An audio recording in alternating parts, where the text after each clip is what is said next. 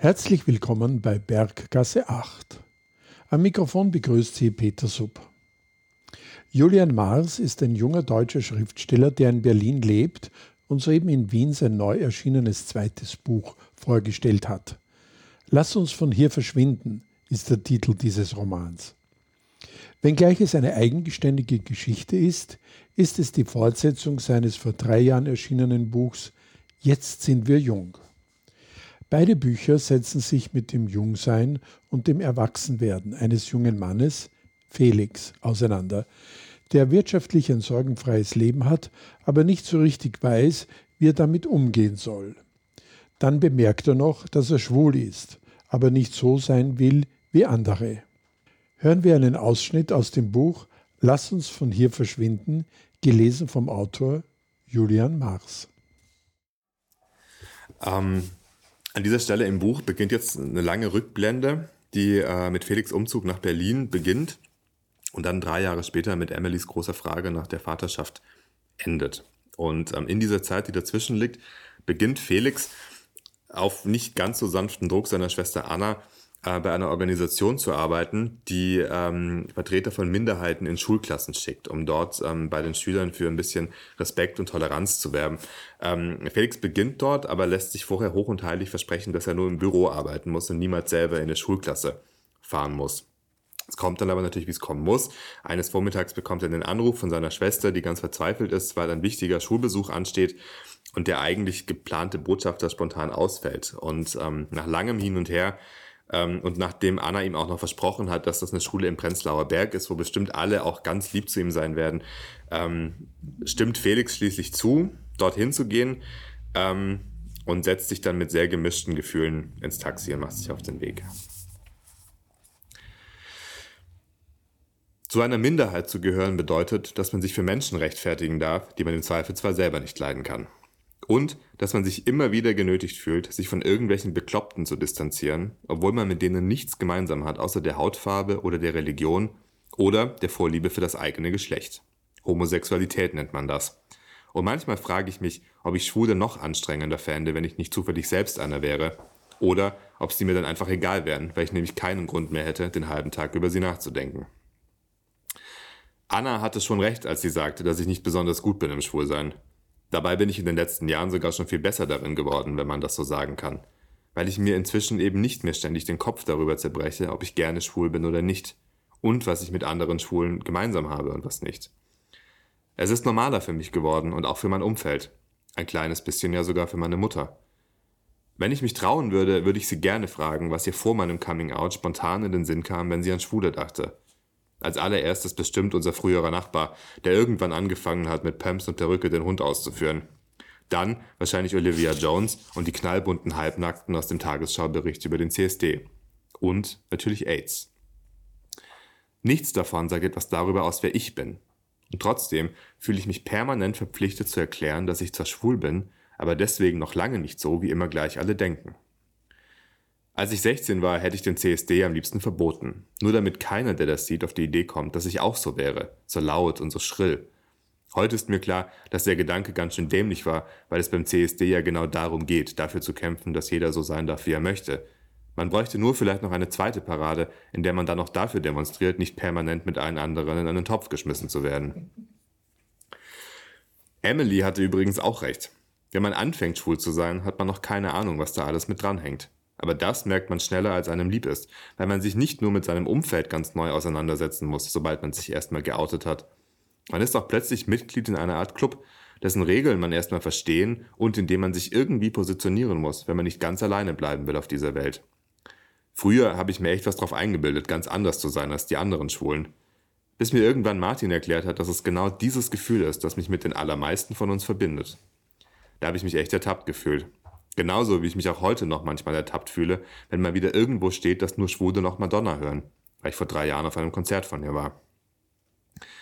Das Gemeine ist, dass man sich als Heteroman überhaupt keine Gedanken machen muss über all das. Heterosexuell ist man halt. Die brauchen sich nicht erst groß zu überlegen, ob sie das jetzt gut finden sollen oder schlecht. Und es musste sich bisher auch noch keiner rechtfertigen, nur weil irgendwo mal wieder eine Horde Hooligans unterwegs war. Weil niemand jemals auf die Idee kommen würde, dass deshalb gleich alle Männer so sind. Das waren in etwa die Gedanken, die mir durch den Kopf gingen, während sich das Taxi im Schritttempo die verstopfte Torstraße hochquälte. Ich blickte nervös auf die Uhr, weil wir echt verdammt spät dran waren und wünschte mir gleichzeitig, dass wir gar nie ankommen würden. Mein Herz schlug wie wild und ich war mir sicher, dass es auch allen Grund dazu hatte.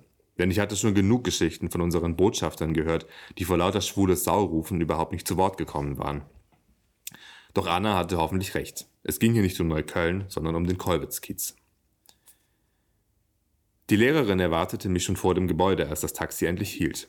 Sie war eine verkniffene Mitfünfzigerin, die sich mit kühler Höflichkeit als Frau Wilmendorfer vorstellte und mich bat, ihr zu folgen. Ich würde mir nur wünschen, dass Sie nicht allzu sehr ins Detail gehen, sagte sie, ohne sich zu mir umzudrehen, als ich hinter ihr den Schulflur entlang lief. Ich antwortete aber nicht, weil ich zu sehr damit beschäftigt war, Mordanschläge auf meine Schwester zu planen. Die hatte nämlich irgendwie vergessen, mir zu sagen, dass das ja eine der wenigen katholischen Schulen in Berlin war.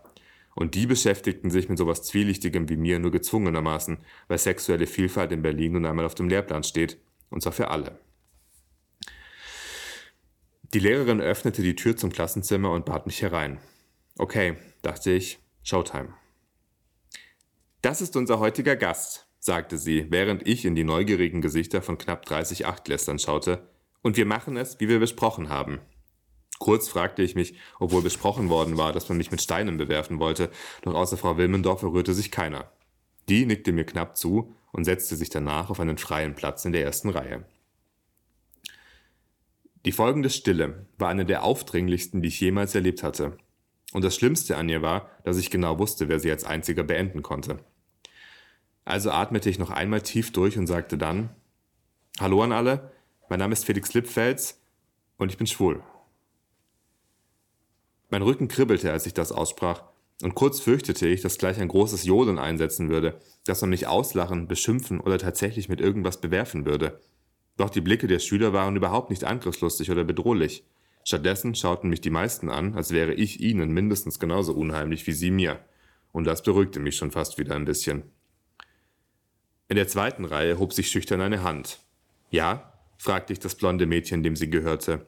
Sie sehen gar nicht aus wie ein Schwuler, sagte sie schüchtern und machte meinen Tag damit noch ein kleines bisschen weniger schlimm. Wie sehen Schwule denn aus? fragte ich. Wie Clemens, rief es irgendwo von hinten links und jetzt kicherten doch ein paar, was Frau Wilmendorfer mit einem ungnädigen Zischen quittierte.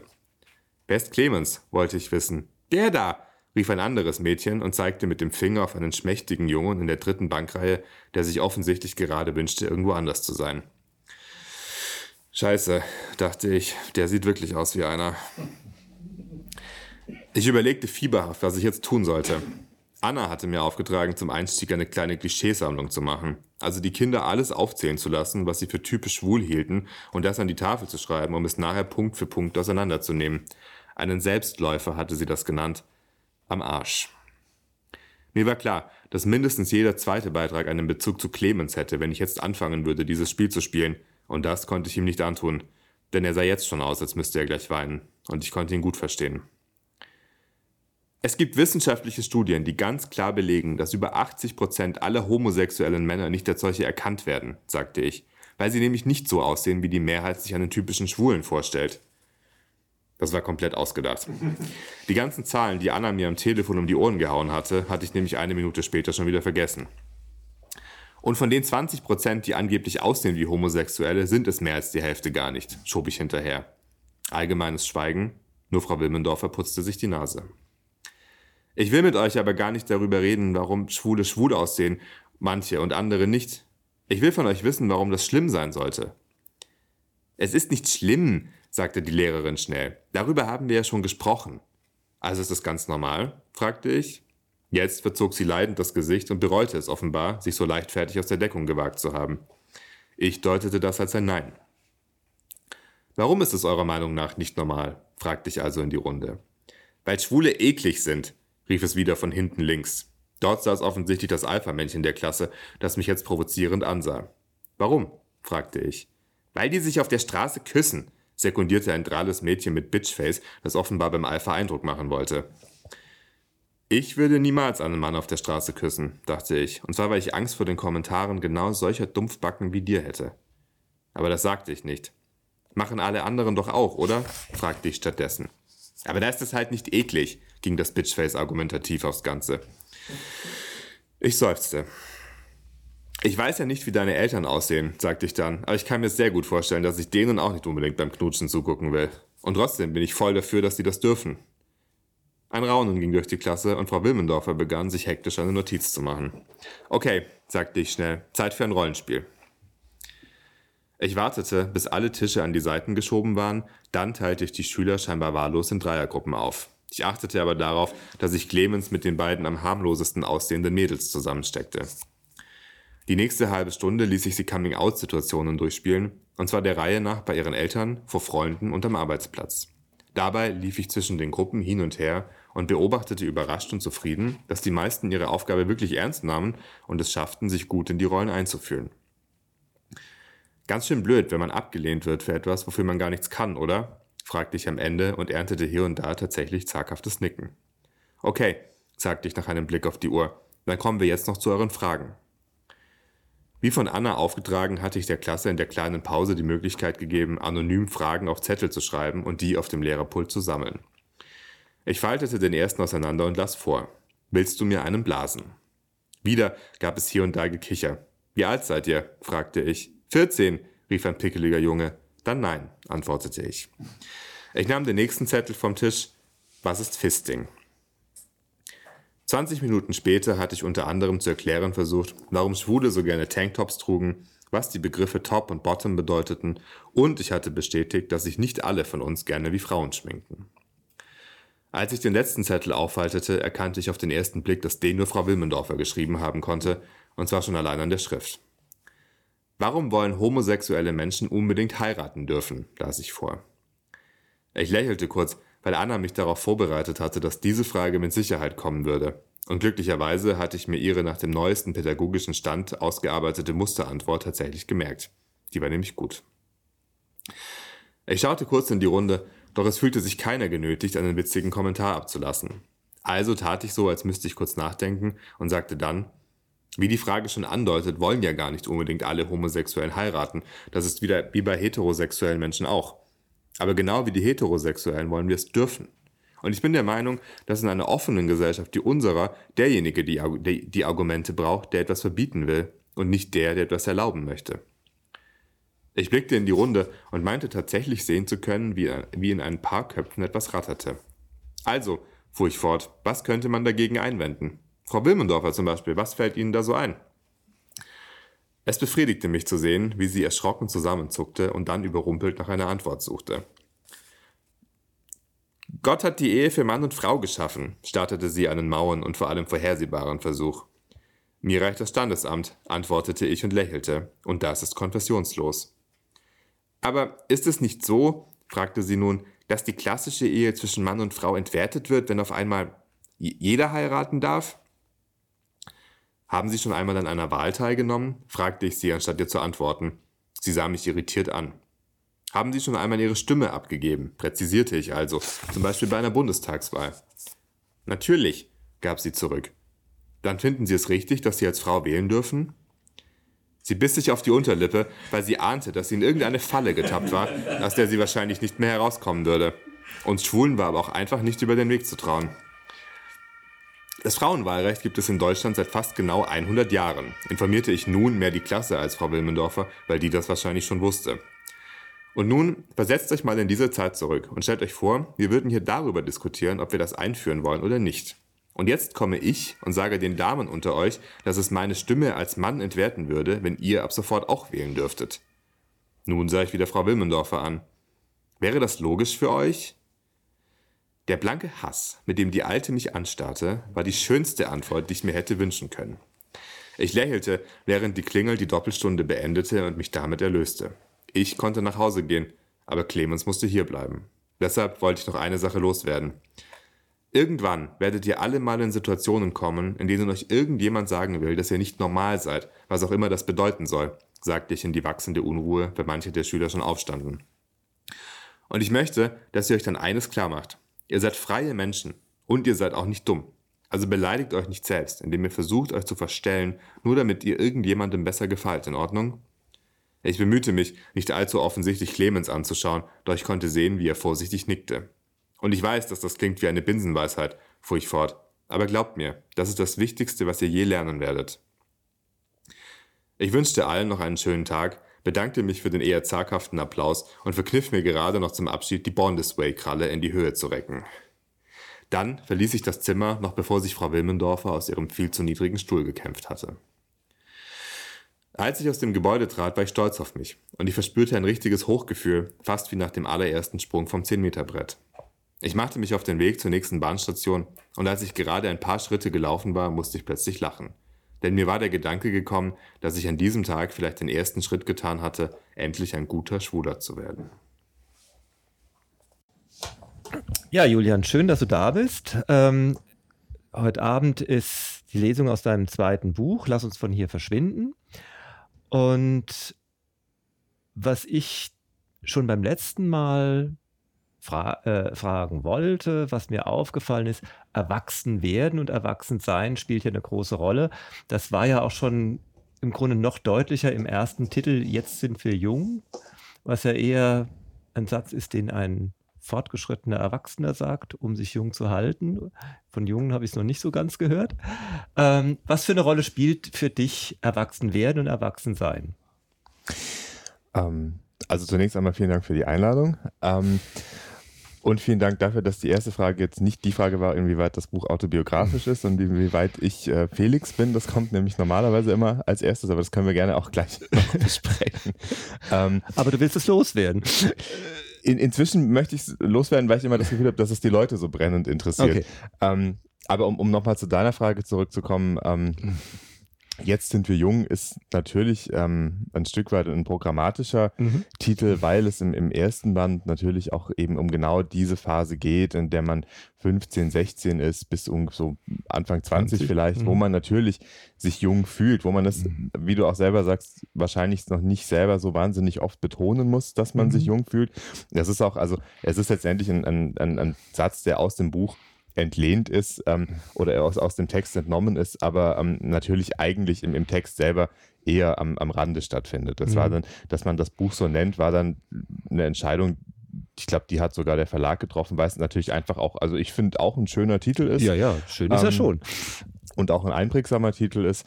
Ähm, trotzdem ist es so, dass ähm, wie du auch das schon gemacht hast, man eine Unterscheidung vielleicht machen kann zwischen Erwachsenwerden, was im, im ersten mhm. Band sehr, sehr wichtig war, sehr prominent war, und dann erwachsen zu sein, was vielleicht im, im, zweiten Band eher eine Rolle spielt, wenn dann die Hauptfiguren eben nicht mehr so 16, 17, sondern auch dann Anfang, Mitte 20 sind.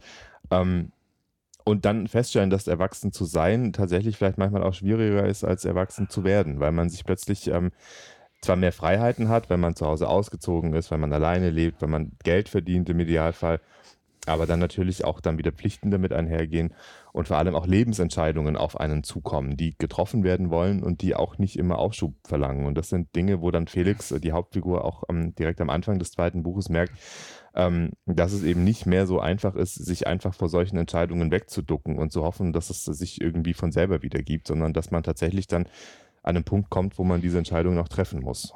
Ja, wobei aber Felix auch immer wieder feststellt, ähm, das Erwachsensein oder auch das Werden, aber vor allen Dingen das Erwachsensein, immer auch wieder sowas ist wie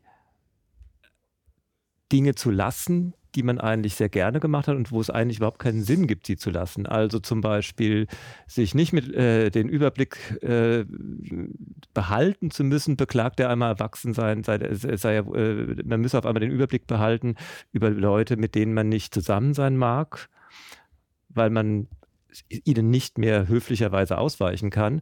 Früher hat man es offenbar einfach gelassen und, und, und, ist ihnen einfach aus dem Weg gegangen und, und ließ es auch auf den Knall ankommen. Jetzt muss irgendwie die Kurve gekriegt werden. Solche Dinge äh, gibt es häufiger im Buch, wo eben über das äh, Erwachsensein vor allen Dingen auch ein bisschen eine pointiert denunziatorische Aussage von Felix getroffen wird. Da ist ja auch was Wahres dran, oder? Da ist also meiner Meinung nach schon was Wahres dran. Es ist ähm, also an einer Stelle sagt er zum Beispiel, ähm, dass Erwachsensein oder dass er jetzt gerade lernt, dass Erwachsensein auch bedeutet, den Überblick darüber zu verlieren, wer war es, über wen nicht wissen darf, weil genau. ihm permanent von, von seinen Freunden, von, von Verwandten Dinge erzählt werden und dann aber immer hinterherkommt, aber derjenige darf das nicht wissen und der soll das nicht erfahren. Ähm, Es ist natürlich schon so, dass man, wenn man, wenn man Teenager ist, ähm, vielleicht noch nicht so in diese gesellschaftlichen Konventionen eingebunden ist, weil man vielleicht, vielleicht noch nicht so von einem erwartet wird, dass man dieses Spiel mitspielt, weil man natürlich auch gerade in der, in der Teenagerphase, wenn man vielleicht in so einer Trotzphase ist, sich auch natürlich absichtsvoll gegen alles Mögliche auflehnt. Ähm, aber man dann vielleicht auch an, an einen Punkt kommt, wo man dann merkt, dass das natürlich schon auch, auch wenn es manchmal kompliziert ist, auch wenn es manchmal vielleicht sogar in gewissen Ausgestaltungen ein Stück weit sogar schon lächerlich ist, sich immer an diese, an diese gesellschaftlichen Konventionen und Spielregeln zu halten. Ähm, aber Felix merkt dann doch auch, dass es, dass es letztendlich halt diese Dinge sind, die so dass das Zusammenleben ein bisschen in, in Bahnen lenken, die, die man dann auch, also mit denen man dann auch umgehen kann. Mhm. Was mich zu einem anderen Punkt bringt, der mir als Buchhändler natürlich übelst aufgestoßen ist, dass natürlich Felix ein Amazon-Konto und Alexa bei sich stehen hat. ähm, was ähm, ich möchte es aber an einem anderen Punkt äh, äh, aufhängen. Ähm, eben dieses, was du beschrieben hast, äh, sagen, äh, einerseits dieses, diese Wahrheiten im äh, Erwachsenwerden, die vielleicht nicht so toll sind, aber was ist davon Stilmittel und was ist davon äh, aufrichtige Beschreibung, dass, äh, wie, wie Felix so drauf ist? Also zum Beispiel, dass er dann, obwohl er lernt, dass das Erwachsensein bestimmte Verpflichtungen und Konventionen umfasst, obwohl ähm, er dann trotzdem noch so eine schmissige Pointe loswerden kann. Er lebt ein Mainstream-Leben im Grunde in konsumatorischer Hinsicht. Und an einer anderen Stelle ist es mir eben aufgefallen, die fürs schwule Leben ja auch immer ziemlich wichtig ist. Das ist da gibt es eine kleine Nebengeschichte, mit, äh, wo er mal zu Safer Sex Stellung nehmen soll. Äh, und auf die Frage seiner äh, oder Bemerkung seiner besten Freundin Emilie, ja, er hat immer äh, Safe Sex in wörtlicher Rede in Gedanken danach gesagt, meistens. Dieses bisschen, dieser bisschen lapidare Umgang, ist das ein Stilmittel? Ist das Ausdruck einer Lebenshaltung? Ähm, was hat es mit dieser gewissen Nonchalance, mit der Felix äh, immer wieder auftritt, äh, auf sich? Hm. Also ich denke grundsätzlich, dass, dass sich vielleicht Stilmittel, auch jetzt literarische Stilmittel, literarische, literarische Flapsigkeit, ähm, und trotzdem eine gewisse Wahrhaftigkeit auch gar nicht unbedingt ausschließen mhm. müssen. Es ist natürlich auch, ähm, gerade jetzt das Beispiel mit dem, mit dem Safer Sex, das ist natürlich ähm, was, was man so dahin sagt, was aber natürlich gleichzeitig auch wieder entlarvend ist, weil es eben in, in einem Wort oder in einem Halbsatz dann so eine so, so ein Schlaglicht auf ein, auf ein gewisses Verhalten mhm. wirft, sowohl was eben Felix äh, Umgang mit Safer Sex angeht, andererseits aber eben auch was sein Umgang damit angeht, dass er sich eben oft auch selber nicht an die eigenen Regeln hält oder dass er sich oft mhm. selber nicht an daran hält, die Dinge so zu tun, wie man sie vielleicht machen sollte. Ähm, aber ich glaube, das ist auch was, was einfach letztendlich äh, menschlich ist. So eine, so eine gewisse Relativierung in dem, was man für einen Anspruch hat an sich selber und auch an andere und äh, ähm, dazu im, im, im Gegensatz dann das, wie man sich eben letztendlich verhält. Natürlich möchte man immer safer Sex praktizieren. Natürlich möchte man immer auch in seinem Konsumverhalten bewusst einkaufen und nachhaltig sein, aber ähm, das sind halt alles Dinge, die Felix zumindest nicht immer schafft und die er dann wahrscheinlich auch ein bisschen vor sich selber versucht, so mit einem, mit einem Augenzwinkern zu rechtfertigen mhm. ähm, und aber gleichzeitig auch schon wieder eine Minute später zu verdrängen. Ähm, ich denke, das ist aber was, was, was viele Leute kennen in ihrem, in ihrem eigenen Verhalten. Mhm das äh, finde ich, find ich sehr, äh, sehr einleuchtend. Was mich da, was mir aber auf, äh, aufgefallen ist am Buch, richtig schlimm wird es für Felix eigentlich immer nur, wenn es um den Herzschmerz geht. Er ist, er ist ja auch ökonomisch ein bisschen allen Verpflichtungen enthoben, ähm, aber eben auch sozusagen die, die, die Themen äh, gesellschaftliches Verhalten, sagen, nennen wir es mal Nachhaltigkeit, Nachhaltigkeit gegenüber der eigenen Gesundheit oder dergleichen. Ähm, die, das ist irgendwie, wenn es da schief geht, ist quasi mit dem ist das alles sozusagen im Unterton nicht ganz so das Drama. Richtig dramatisch wird es, wenn es um, äh, um sein Herz geht, oder? Richtig, ähm, weil das natürlich das ist, was er am unmittelbarsten merkt. Ähm, wie du auch schon gesagt hast, ähm, was jetzt die, die, die, finanzielle Frage angeht, ist er dadurch, dass er aus einem reichen Elternhaus kommt, relativ unabhängig. Also, ähm, obwohl er eigentlich die meiste Zeit nicht wirklich arbeitet, äh, ähm, droht er trotzdem nicht zu verhungern. Ähm, genau. was aber natürlich auch für, für mich so eine, so eine ganz, ganz praktische Lösung war, weil er dadurch einfach Zeit hat, weil er nicht so viel arbeiten muss, sich diesem ganzen Herzschmerz und allem Möglichen auch hinzugeben. Ähm, es ist schon so, dass ähm, er sich sehr viel mit sich selbst beschäftigt, dass er da sicherlich auch ein Stück weit egozentrisch ist ähm, und natürlich er sich auch mit seinem, mit seinem Herzschmerz beschäftigt, ähm, der natürlich auf ihn eine ganz unmittelbare Auswirkung hat. Also das eigene Konsumverhalten hat selber auf, auf, auf, die, auf die eigene Person meistens nicht so eine ganz unmittelbare Wirkung. Ähm, letztendlich war es aber natürlich auch so, dass ich versucht habe, zwei Bücher zu schreiben, die zwar auch ernste Themen behandeln und auch mhm. anschneiden, mhm. aber die trotzdem eher vom Ton her leichter sein sollen, die jetzt auch ähm, unterhaltsam sein sollen. Und ähm, deshalb jetzt gerade in Bezug auf, auf Safer Sex, also jetzt eine, eine HIV-Positiv- ähm, Diagnose. Das könnte man sich vielleicht fürs, fürs, dritte Buch noch, ähm, noch aufheben, aber das war, war jetzt was, was ich ähm, ihm nicht antun wollte, in Anführungszeichen, um eben aber auch letztendlich diese Leichtigkeit mhm. ähm, zu behalten. Genau, diese Leichtigkeit ist ja wirklich was, was ich durch beide, ich finde eigentlich fast sogar noch mehr durch das zweite Buch zieht, obwohl er ja da schon älter ist.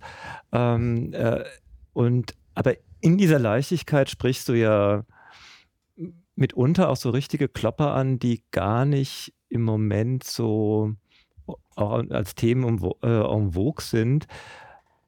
Was mich sehr, äh, was mich sehr gefesselt hat am Buch, war die ganze Geschichte im Grunde mit inneren Blockaden. Also das nennst du so nicht äh, im Buch als Erzähler, du, ne, äh, Felix nennt es auch selbst nicht so, aber es geht ja sehr viel darum, also ich denke an die, die Stelle, wo er jemanden erkennt, den er vorher schon mal im Darkroom ohne Gesicht gesehen hat, anhand eines Tattoos, den er vorher, mit dem er vorher unbeschwert umgehen konnte. Und auf einmal, wo er weiß, wen er vor sich hat, ist die Unbeschwertheit in Gefahr oder sogar auch vorbei. Ähm, auch diese, die Geschichte mit seinem Ex-Freund, dem Martin, da gab es einen Vertrauensbruch, aber und sie wissen eigentlich ganz intime, intuitive Sachen, aber es ist fast schon, dass sie zu viel voneinander wissen, als dass es wieder äh, äh, dass es für sie im Grunde zu einer Beziehung reichen könnte. Ähm, da hast du ja eigentlich, äh, da beschäftigt sich im Grunde immer wieder mit dem im Buch damit, dass man, um gut miteinander leben zu können, insbesondere miteinander intim werden zu können, dass zu viel voneinander Wissen eine Gefahr ist. Und im Grunde ist es ja auch fast schon ein Hinweis darauf, wie wichtig Geheimnisse für, äh, für, für, die individuelle Entwicklung sind. Das, das mit Sicherheit. Ähm, ich ich würde jetzt nicht mal so sehr wirklich äh, Geheimnisse nennen, aber natürlich ist es so, dass man sich selber als Person, als Individuum, gerade auch wenn man jetzt noch so Anfang 20 ist und so noch selber vielleicht noch nicht ganz gefestigt ist und nicht, noch nicht ruht in sich selbst, ähm, dass man natürlich sich immer sehr genau überlegt, was, ähm, was präsentiere ich von mir, wem präsentiere ich was, wie von mir. Mhm. Ähm, und das ist vielleicht auch dann doch wieder so ein bisschen eine Generationensache, auch wenn ich den Begriff der, der Millennials eigentlich überhaupt nicht mag, weil der immer so also in der Regel abfällig von älteren Menschen für ja. jüngere Menschen benutzt wird. Ähm, ist es doch vielleicht was, was hier so ein bisschen zutrifft, eben durch diese Zurschaustellung, durch Facebook und jetzt natürlich auch noch viel mehr ähm, durch, durch Instagram, ähm, man schon so darauf gepolt ist, alles, was man, was man tut, was man, was man macht, was man sagt, was man isst, wie man aussieht, ähm, mit, mit so einem Filter mitzudenken. Wie, wie präsentiere ich mich damit? Ähm, wie, wie posiere ich auf dem Foto? Welchen Filter lege ich da drüber? Und das ist natürlich auch was, ähm, was man gerade als, als junger Mensch auch vielleicht noch so ein bisschen lernen muss, dass man sich natürlich unterschiedlichen Menschen, also vielleicht der Schwester, mit der er ja eigentlich ein sehr enges Verhältnis hat, oder der besten Freundin, die vielleicht die Person ist, die ihm am besten kennt, weil er ihr fast alles erzählt, aber dann auch doch wieder nicht ja. alles. Ähm, und dann aber gegenüber dem, dem, heterosexuellen Kumpel, gegenüber dem Ex-Freund, man präsentiert sich ja jeder Figur ein bisschen anders. Also es ist auch nicht, mhm. ich, ich, weiß nicht mal, ob man da wirklich so viele aktive Geheimnisse hat, aber man präsentiert sich ja doch jedem gegenüber in anderen Facetten. Und das ist vielleicht auch was, was, was er lernt, dass das dann natürlich mitunter ähm, auch mal ein bisschen durcheinander kommen kann, vielleicht. Ja, und er lernt doch eigentlich auch, dass im Grunde das, das Herauskommen eines, muss ja nicht unbedingt Geheimnisses sein, sondern das Entdecken einer Facette, die eigentlich so nicht dafür gedacht war, dass die das bisher, die bisherige Form des Zusammenlebens in Frage stellen kann. Und das mhm. ist ja, das war ja auch im ersten Band schon das Problem, mhm. weshalb die Beziehung mit Martin schiefgegangen mhm. ist. Ähm, aber das stellt sich ja eigentlich die, immer wieder für ihn und es ist ja auch, es treibt ihn ja auch deswegen immer wieder, jetzt nicht mehr ganz so oft wie im ersten Band, äh, in die Sexschuppen, in die Darkrooms, weil da weiß man ja definitionsgemäß sehr wenig von, von dem Gegenüber und äh, die sexuelle Spannung steigt eben entsprechend hoch. Das stimmt. Ähm, um nochmal kurz auf, auf diese Sache mit dem, mit dem, mit der anderen Person, mit dem Tattoo einzugehen. Mhm. Es ist ja nicht so, dass das, ähm, dass die Beziehung vorher ähm, ganz unbelastet war. Es geht ähm, darum, dass dann ein ganz alter Schulfreund von Felix, nenne ich es jetzt mal, ähm, der heterosexuell ist, mit dem er aber auch viele Jahre lang keinen Kontakt mehr hatte, ähm, dass der bei ihm einzieht, übergangsweise, weil er ein Praktikum macht in, in Berlin, wo Felix lebt. Und ähm, dieser Schulfreund Elias ist so der, ich würde fast sagen, All-American Sportsboy. Der mhm. ist stockheterosexuell, aber nicht, also auf, auf eine freundliche Art. Ähm, es ist sportlich, ähm, sieht gut aus, ist fröhlich, dem ist immer alles zugeflogen im Leben. Und ähm, Felix mag ihn zwar, aber ist gleichzeitig ihm gegenüber auch immer so ein bisschen gehemmt, weil er eben diesen, diesem heterosexuellen Alpha-Mann, der da plötzlich in seiner Wohnung wohnt, ähm, Felix unsicher ist, wie er sich ihm gegenüber jetzt präsentieren kann, wie, welche Facetten seiner Homosexualität er ihm präsentieren kann, weil er da auch immer dann Angst hat, dass das vielleicht für Elias zu viel ist oder be befremdlich wirkt. Ähm, und gerade zu so einem Zeitpunkt, wo sie, wo die beiden sich eigentlich so ganz gut eingespielt haben und Felix auch das so gut zurechtkommt mit der Heterosexualität von Elias ähm, und sich beide auch wirklich richtig angefreundet haben, das ist dann der Zeitpunkt, wo Felix dieses Tattoo an ihm entdeckt und denkt, Moment mal, den habe ich doch mal im Black Hole gesehen. Und dann plötzlich wieder diese Möglichkeit im Raum steht, dass Elias vielleicht doch heimlich schwul ist oder zumindest bisexuell oder welche Abstufung auch immer man da jetzt wählen möchte. Mhm. Ähm, und das dann Felix wiederum aus seiner aus seiner Komfortzone reißt, die er sich gerade erst, erst geschaffen hat, weil jetzt plötzlich der heterosexuelle Freund, mit dem man sich gerade arrangiert hat, dann doch vielleicht nicht heterosexuell ist und das dann quasi so eine doppelte Irritation für ihn darstellt und er dann natürlich, weil er sich dann natürlich auch nicht traut, das offen anzusprechen, noch viel weniger weiß, wie er jetzt mit der ganzen Situation umgehen soll. Genau, und eigentlich sozusagen die, die Gegenfigur zu dieser im Grunde an, an, solchen Stellen immer wieder unglaublich tiefgründig, bedächtig und abwägenden Haltung von Felix äh, ist ja sein Freund, äh, sein Freund, den er noch aus Hamburg hat, der immer als schrille Tunte aufgetreten ist, den er jetzt zufällig auch wie, äh, in Berlin wiederentdeckt. Jetzt äh, äh, ist er vordergründig sehr männlich und nennt sich Hugo, äh, aber hat natürlich den klassischen schwulen Bitch-Talk voll drauf und kann mit äh, der tatsächlichen oder vermeintlichen Heterosexualität ähm, äh, von so einem Alpha-Männchen eigentlich recht gut umgehen, indem er ihm, äh, ihn einfach konfrontiert. Ist das eine adäquatere Lösung oder ist das alles nur oberflächlich? Hm. Das ist schwer zu beurteilen. Ähm, Hugo ist auch, ist auch deshalb ähm, jetzt ein, ein, gutes Stichwort, weil ich habe ähm, ein anderes Interview zum Buch gegeben, wo ich, wo ich dann ähm, gefragt wurde oder wo dann zu mir gesagt wurde, ja, eigentlich versuchst du ja in deinem Buch zu zeigen, dass eben Schwule nicht diesen Klischees entsprechen, die man so Land auf, Land ab im Kopf hat, wenn man, wenn man an Homosexuelle denkt.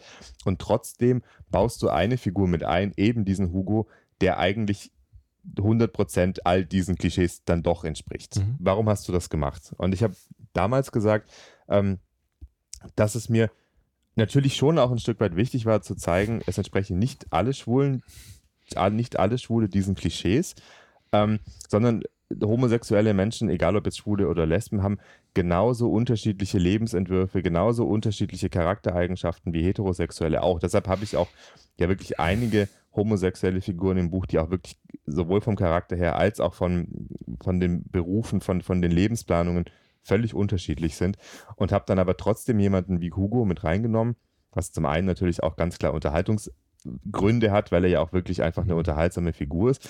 Aber andererseits ich dann auch dachte, ähm, es geht mir ja gar nicht so sehr darum zu sagen, kein einziger Schwuler ist so. Natürlich mhm. gibt es Schwule, die so sind, aber man kann dir dann gleichzeitig die Frage stellen, warum sollte das, wenn man so ist, jetzt schlimm sein? Weil Hugo ist eine schrille Figur, er ist eine vorlaute Figur, ähm, aber trotzdem ist er letztendlich, das scheint dann doch auch immer wieder durch, ein Mensch aus Fleisch und Blut, der Sorgen hat, der Ängste hat, ähm, die man genauso ernst nehmen kann und sollte wie bei einem in Anführungszeichen normalen Menschen, sodass wirklich eigentlich ich versuche zu sagen, man kann auch so sein wie Hugo, der so ziemlich jedem Klischee entspricht, aber warum bitte soll das schlimm sein? Warum soll er weniger wertvoll, weniger ernstzunehmend sein in seinen Sorgen als jeder andere auch? Ja, deswegen, also insofern zu, wegen meiner Frage, er ist ja sozusagen vom Verhalten und von seiner vordergründigen Nachdenklichkeit äh, äh, eigentlich das Gegenbild von Felix. Mhm. Ja. Aber obwohl er sich äh, äh, sagen gekonnt gegenüber zum Beispiel äh, dem, dem, dem heterosexuellen Alpha-Männchen verhalten kann, ist er ja genauso verletzlich, was mhm. zum Beispiel seine eigenen Beziehungen mhm. anbelangt. Äh, also insofern, mhm. obwohl Gegenbild und an der Stelle ein bisschen triumphal, für, äh, für sein Bewusstsein ist es, noch äh, ist es selber noch keine Rettung. Ne? Also es ist natürlich so im Buch, Felix ist nicht nur die Hauptfigur, sondern Felix ist auch der Ich-Erzähler, ähm, sodass man natürlich über Felix Innenleben sehr viel erfährt. Und ähm, von Hugo ähm, natürlich zum großen Teil nur die Oberfläche mhm, wahrnimmt, genau. die, was, was er ausstrahlt. Weil Hugo natürlich auch ein Mensch ist, der sehr viel und sehr stark ausstrahlt ähm, und natürlich sich auch sehr genau überlegt, was er ausstrahlt.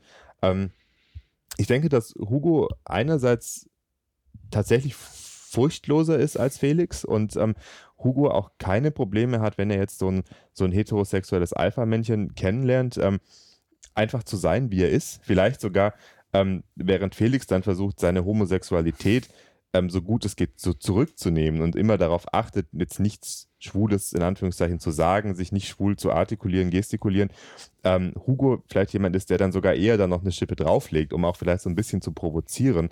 Ähm, und er sich wahrscheinlich denkt, wenn du mit mir nicht klarkommst, ist das dein Problem und nicht meines. Ähm, es gibt aber dann doch auch immer wieder Momente, ähm, wo man auch bei Hugo hinter die Fassade gucken kann, wo er dann doch auch ähm, ernsthaft erzählt, mhm. ehrlich erzählt und wo dann schon auch rauskommt, dass er auch aus einem Elternhaus kommt, ähm, das mit seiner Homosexualität sehr große Probleme hatte und ähm, dass er sich wahrscheinlich diese Haltung, die er sich jetzt erarbeitet hat, dieses es ist mir egal, was du von mir denkst, ähm, dass er sich das buchstäblich wirklich erarbeiten musste über die Jahre und das wahrscheinlich ähm, was ist, was Felix noch fehlt, was, was man ihm wünschen würde, dass er das noch ein bisschen ähm, hinkriegt. Mhm. Ähm, es gibt ja noch eine andere Figur, eben Martin, den Ex-Freund, der mhm. im Grunde so, äh, es ist ja alles sehr, äh, es sind ja weniger Gegenpole, sondern ein Vieleck, wo irgendwie jemand so, äh, äh, wo, wo, wechselnde Ecken besetzt werden. Und ähm, Martin ist oft eine Projektionsfläche, aber weil er halt auch schon sehr viel für sich äh, entwickelt hat, eine große Sicherheit äh, entwickelt hat, sagt er ja auch viele Sachen, die auch im Buch dann im Grunde so als Wahrheiten, fast schon autoritativ hätten sie vom Erzähler, also von dir äh, kommen können. An einer Stelle sagt er, Verdrängen ist, das, äh, ist der Schlüssel zu einem unglücklichen Leben. Und so wie es da steht, äh, mhm, mhm. und so auch wie es Felix aufnimmt, denkt man, ja, das ist jetzt wieder mal was, was Felix lernen sollte. Stimmt das überhaupt, dass Verdrängen der Schlüssel zum äh, unglücklichen Leben ist? Ähm, auch das ist, glaube ich, was, was sehr individuell ist, ähm, was sowohl auf, ähm, auf die Person ankommt, als auch natürlich das, das Thema, was man, was man verdrängt.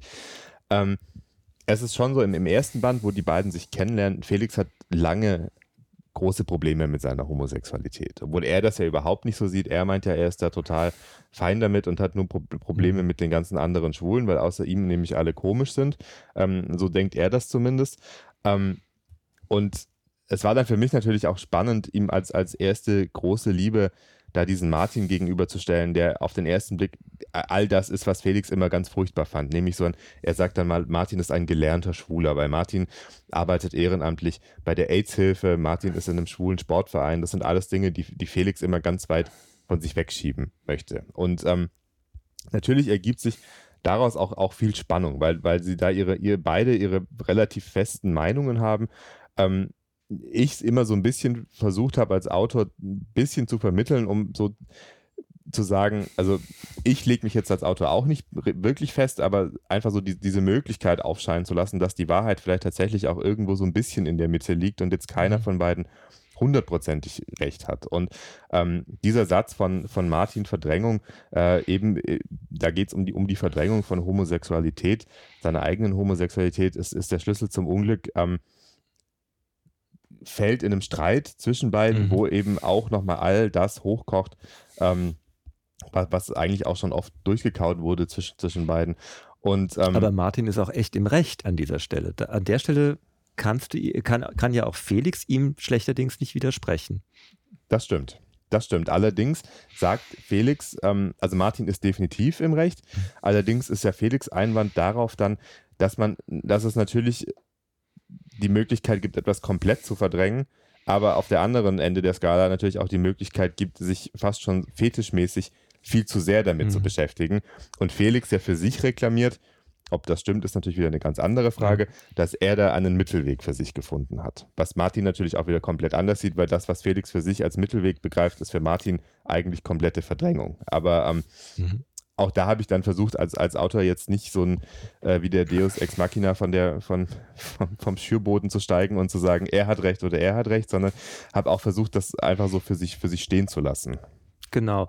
Und das ist im Grunde, schließt sich da für mich jetzt irgendwie auch wieder der Kreis zu der Anfangsfrage, erwachsen sein, erwachsen werden.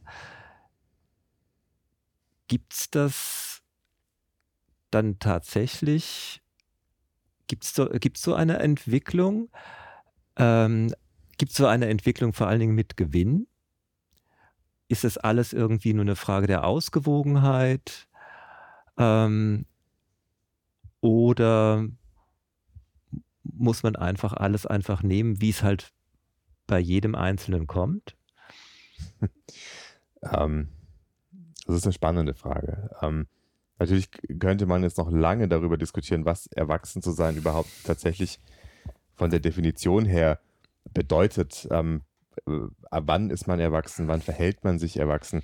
Wenn man jetzt sich äh, irgendwelche 55-jährigen Männer in der Midlife Crisis anschaut, die sind altersmäßig definitiv erwachsen, verhalten sich aber vielleicht wirklich überhaupt nicht so. Ähm, um jetzt mal noch dieses heterosexuelle Klischee zu bemühen, damit wir nicht immer nur über schwule Klischees sprechen. Ähm, es ist natürlich schon so, dass, dass ähm, man sich sicherlich vernünftig verhalten kann, dass man sich wahrscheinlich auch, was die gesamte Lebensplanung und einige Entscheidungen angeht, vernünftiger verhalten kann, als Felix das tut. Da ist vielleicht so ein bisschen der, das, das Spiegelbild seine eigene Schwester Anna, die zehn Jahre älter ist als er, die sich die Therapeutin ist und sich nicht nur deshalb immer so ein bisschen ähm, als seine Ersatzmutter aufspielt. Anna ist ein Mensch, die ihr Leben gnadenlos fast schon durchgeplant und durchgetaktet hat. Und trotzdem ist sie auch nicht immer unbedingt glücklich und, und trotzdem mangelt es ihr an Dingen. Und ähm, ich habe schon versucht, nicht nur jetzt eben, was die, was die homosexuellen Charaktere angeht im Buch, sondern was eigentlich alle Charaktere angeht im Buch, ähm, so, so, eine, so eine gewisse Vielfalt an, an Lebenseinstellungen, an Lebensentwürfen aufzuzeigen. Ähm, und natürlich, wenn, wenn, wenn die Moral von der Geschichte dann am Schluss ist, ähm, man kann das so oder so machen, aber letztendlich sind wir doch alle dann dem unterworfen, was einfach so auf, auf uns zukommt, ähm, an, an Schicksalsschlägen, an, an wichtigen Fragen, die, die plötzlich anklopfen. Damit beginnt ja das Buch dann auch tatsächlich. Ähm, Felix' beste Freundin Emily stellt ihm eine sehr wichtige Frage, auf die er relativ schnell eine Antwort finden muss. Mhm. Da hilft die, die beste Planung und die vernünftigste Lebensweise nichts. Das kann man nicht vorhersehen. Und ich denke, dass das ähm, ja, wenn man so grundsätzlich werden will, dass das glückliche Leben, dass das gelungene Leben vielleicht tatsächlich eine geglückte Mischung aus ähm, eigener Vernunft, will ich es jetzt mal nennen, eigener gutem Karma vielleicht ist und, und auch, aber dann auch ein guter Umgang mit dem, was so einem um die Ohren fliegt. Wobei ich eigentlich sogar dein Buch noch ein bisschen hoffnungsvoller äh, äh empfunden habe, äh, weil es gibt noch eine für meine Begriffe tolle Nebenfigur, das ist Felix Mutter. Und äh, äh, wenn ich über Felix Mutter nachgedacht habe, die ja so ihre Eskapaden hat, mhm. die aber nun definitiv eine Erwachsene ist, ähm, äh, zumindest biologisch, mhm.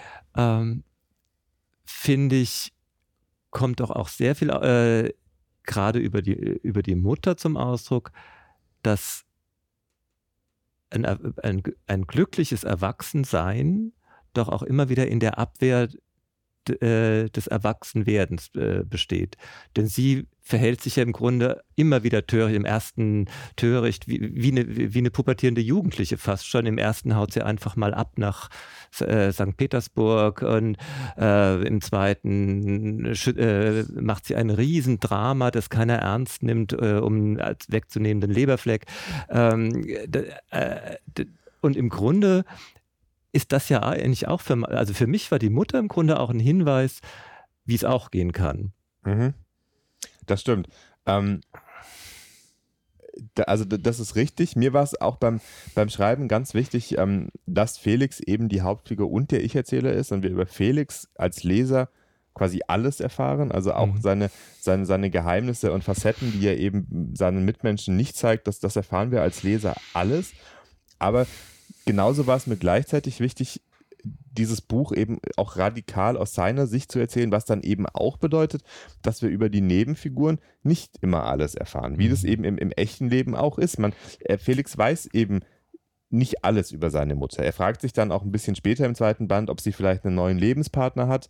Ähm, das wird dann aber auch nicht, nicht abschließend mhm. geklärt. Er fragt sich auch oft, was, was Martin so für, für Beweggründe hat, was ihn so manchmal umtreibt. Ähm, auch diese Sache mit, mit, mit Elias, mit, ob er jetzt homosexuell ist oder nicht, das sind ähm, alles Dinge, oder auch Emily ist, ist eine Frau, die, also seine, obwohl sie seine beste Freundin ist, die, die viele Geheimnisse hat. Und das sind alles Dinge, oder vieles davon wird für Felix und deshalb eben auch für den Leser nicht letztendlich geklärt, weil ich das eben wollte, dass das wirklich das Buch radikal aus Felix Sicht ist. Und es ist ja auch im echten Leben so. Ich habe auch Mitmenschen bis hin zu Freunden, wo ich auch manchmal nicht alles weiß, was die so machen, was die so umtreibt. Ähm, und das wollte ich auch so ein bisschen, ähm, in diese Perspektive wollte ich auch ein bisschen den Leser setzen, sodass natürlich die Mutter jemand ist, die, die tatsächlich, ähm, auch wenn sie eigentlich sicherlich ähm, keine ähm, beneidenswerte Person ist und wahrscheinlich auch kein beneidenswertes Leben führt, führt zumindest aus ihrer eigenen Sicht, weil sie ja eigentlich eine sehr traurige Person ist, ähm, dass sie jemand ist, der natürlich, obwohl sie erwachsen ist, letztendlich sich nicht erwachsen benimmt und aber auch einfach eine geheimnisvolle Figur ist für Felix und auch für den Leser, weil vieles, was, was sie umtreibt, ähm, letztendlich er auch nicht ergründen kann und es vielleicht auch gar nicht möchte. Genau, und, und Felix kann im Gegensatz zu seiner Schwester, hat immer den Draht zu ihr, dass er sie ja doch unglaublich lieb hat. Mhm. Und äh, das war für mich eigentlich auch so dieser, dieser Zugang irgendwie, im Gro also die, die Mutter ist im Grunde in gewisser Weise auch ein Schlüssel. Die beiden sind sich sehr, sehr ähnlich, ja, ne? was wahrscheinlich auch mit ein Grund ist, weshalb sie sich letztendlich doch so gut verstehen, obwohl ähm, sie auch beide miteinander viele Probleme haben. Also die Mutter hat zum Beispiel auch lange ein Problem damit, dass Felix schwul ist, ähm, nachdem er sich outet, obwohl da auch nie wirklich drüber gesprochen mhm. wird.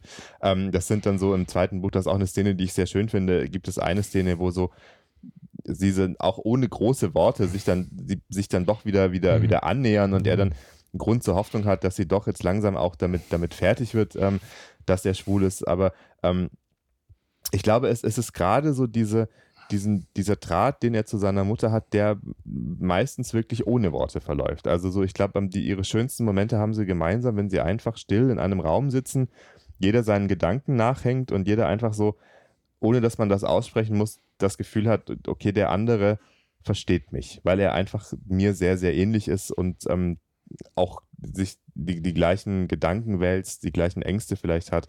Und das ist natürlich was, was ihn mit seiner Mutter sehr stark verbindet. Ja, das war doch ein sehr schöner Abschluss für das Gespräch. Herzlichen Dank. Sehr, sehr gerne. Vielen Dank für die Einladung. Das war ein Gespräch mit Julian Mars über dessen eben erschienenen Roman Lass uns von hier verschwinden, das Veit-Georg Schmidt für uns geführt hat.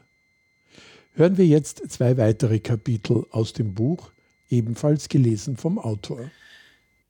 Ich denke oft, dass das Leben doch viel schöner wäre, wenn es mehr Ähnlichkeit damit hätte, auf der Couch zu liegen und Netflix zu schauen. Auf jeden Fall käme man dann besser damit klar, und das liegt nicht nur daran, dass man in beschissenen Situationen einfach vorspulen könnte und die besonders schönen immer wieder erleben. Man könnte sich das Genre aussuchen, jeden Tag aufs Neue, und man könnte sich vor allem darauf verlassen, dass einem der ganze Scheiß, mit dem man sich rumschlagen muss, in Portionen serviert wird, die man gerade noch irgendwie verdaut bekommt. Weil spätestens nach 40 Minuten erstmal Schluss ist und man sich dann entscheiden kann, ob man noch fit genug ist für die nächste Runde oder ob man erstmal von allem eine Pause braucht. Wenn ich aber eine Sache gelernt habe bisher, dann diese. Das echte Leben läuft eben nicht auf Netflix und es besteht erst recht nicht aus einer Staffel im Jahr mit einem Cliffhanger pro Folge. Im echten Leben passiert oft lange gar nichts und dann alles auf einmal. Seit wir uns in den Ferien nach der vierten Klasse mit einem Perlenohrring meiner Mutter in die Zeigefinger gestochen und sie dann ganz fest aneinander gedrückt haben, ist Emily mehr als meine beste Freundin. Sie ist meine Schwester. Jetzt sind wir blutsverwandt, Felix, hat sie damals gesagt und mir danach feierlich erklärt, was das bedeutet. Dass wir immer verbunden sein werden, nämlich, auch wenn wir uns mal streiten. Und gestritten haben wir uns wirklich genug seither. Es gab sogar Phasen, in denen wir uns nicht mehr besonders gut leiden konnten. Aber wir haben beide nie daran gezweifelt, dass zwischen uns diese ganz besondere Verbindung besteht.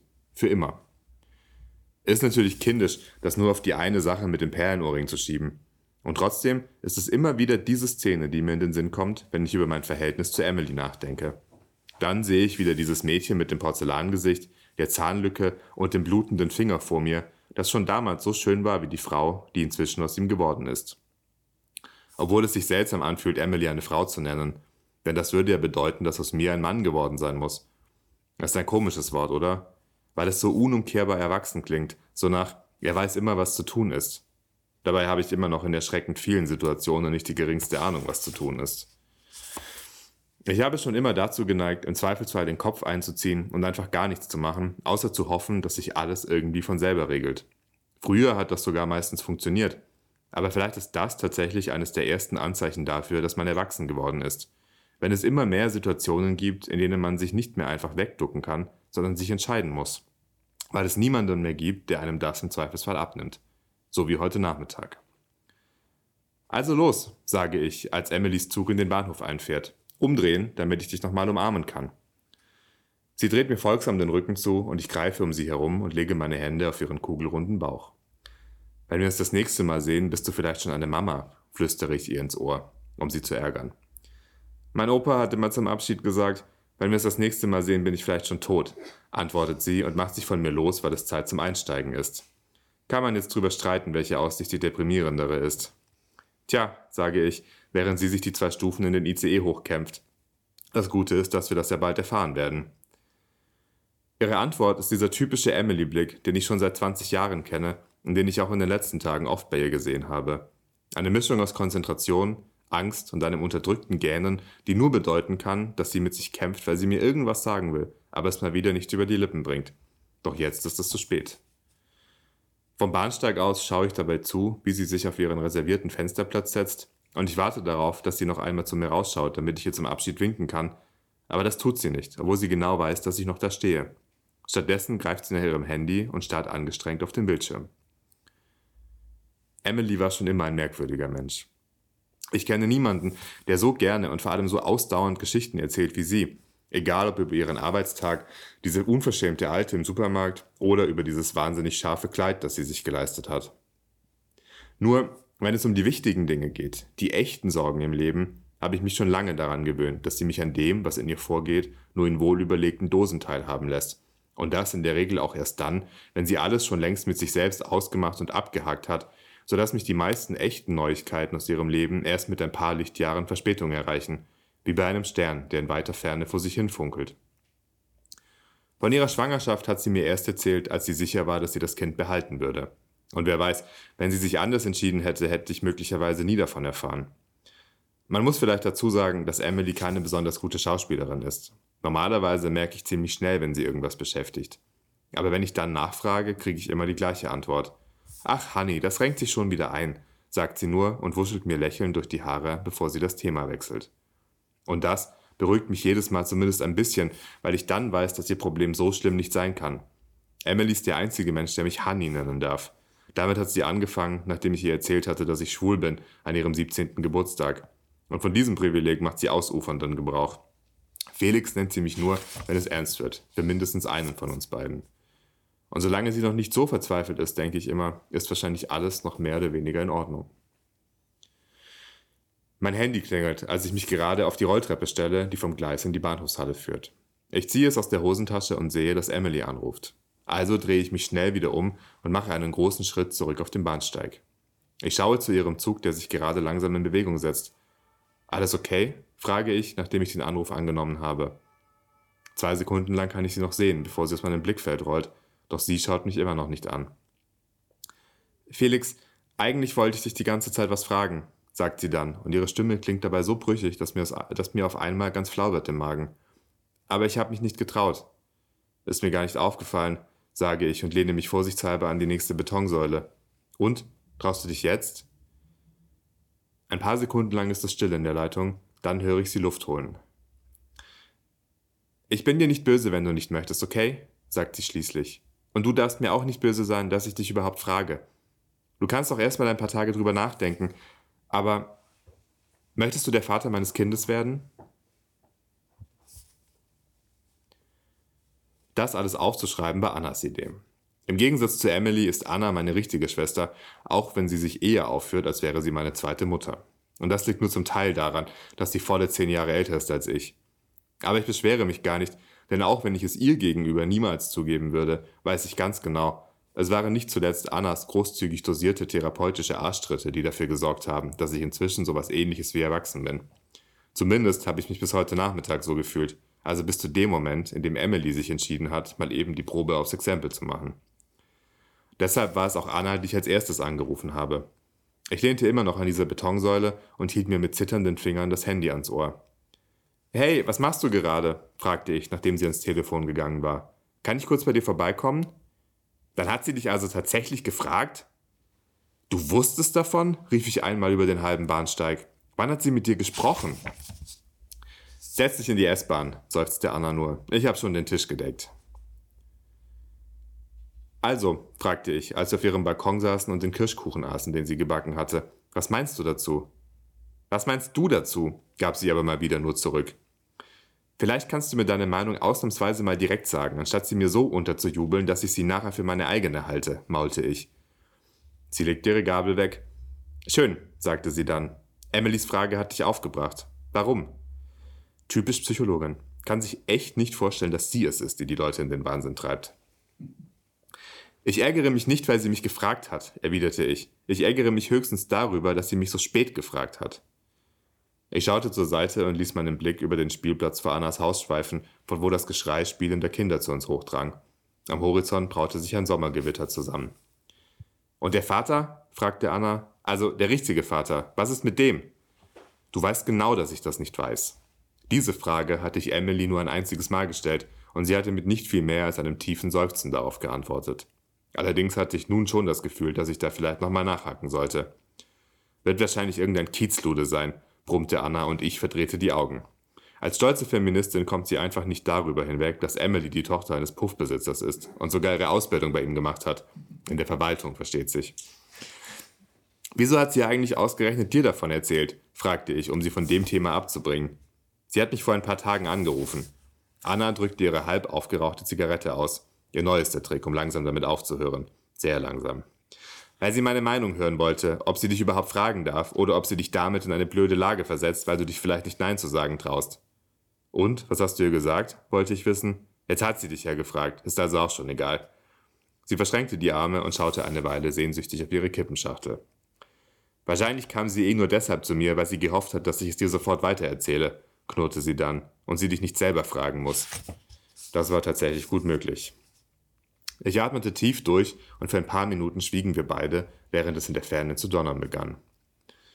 Zumindest Mama wird begeistert sein, dass sie doch noch ihr Enkelkind bekommt, sagte Anna irgendwann, und wir mussten beide bitter lachen. Ein uneheliches Enkelkind, mit dem sie überhaupt nicht verwandt wäre, erwiderte ich. Mit Emily als Mutter und vom Vater wollen wir gar nicht erst anfangen. Mama hatte sich zwar verändert in den letzten Monaten, aber sich darüber zu freuen war immer noch viel verlangt.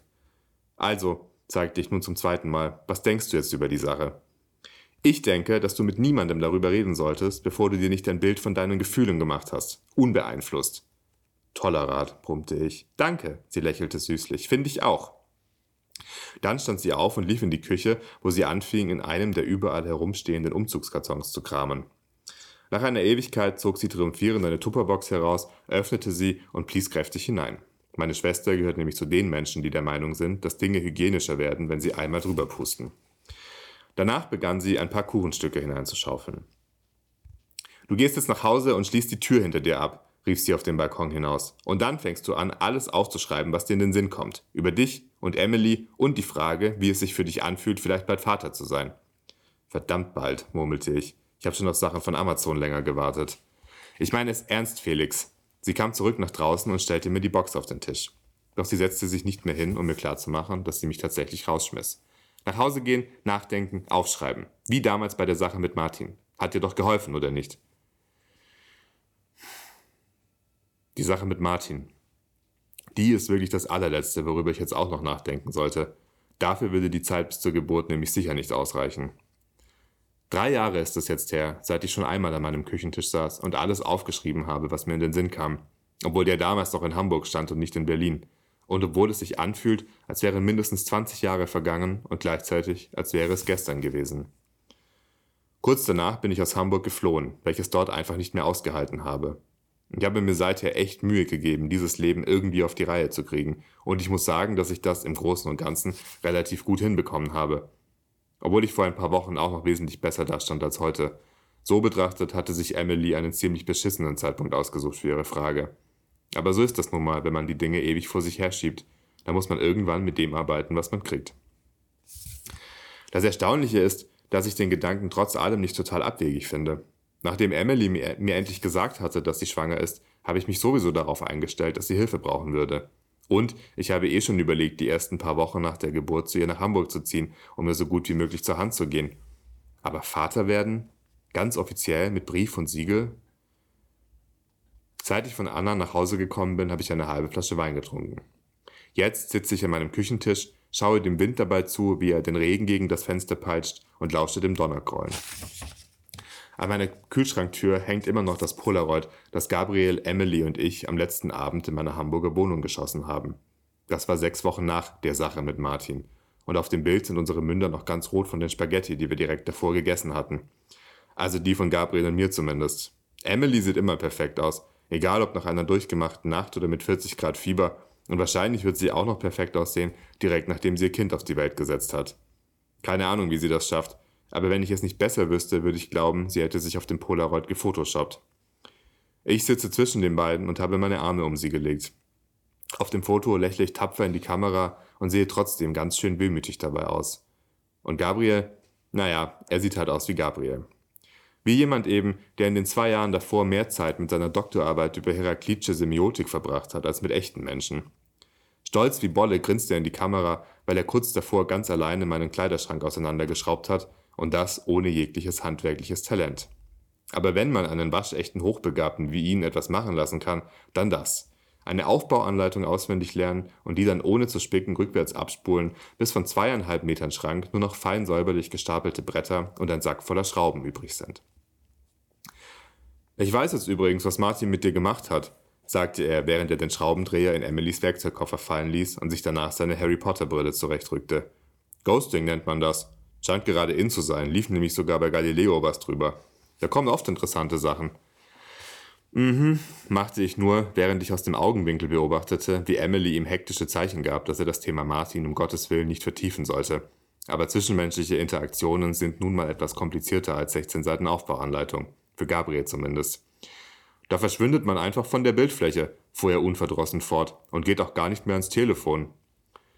Oder man meldet einfach direkt seine Nummer ab und zieht nach Madrid, ohne mir ein Wort davon zu sagen, dachte ich. Oder wenigstens vorher anständig Schluss zu machen nach zwei Jahren Beziehung.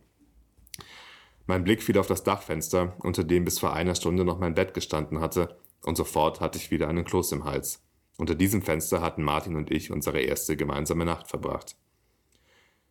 Gehört zu diesem Ghosting auch dazu, dass man nach einem Jahr plötzlich wieder auftaucht und ernsthaft weitermachen will, als ob nie was gewesen wäre? fragte ich. Oder war das Martins persönlicher Twist? Das kann ich dir leider nicht sagen, antwortete Gabriel geknickt. Musste dann los zum Unisport, hab den Beitrag nicht zu Ende gesehen.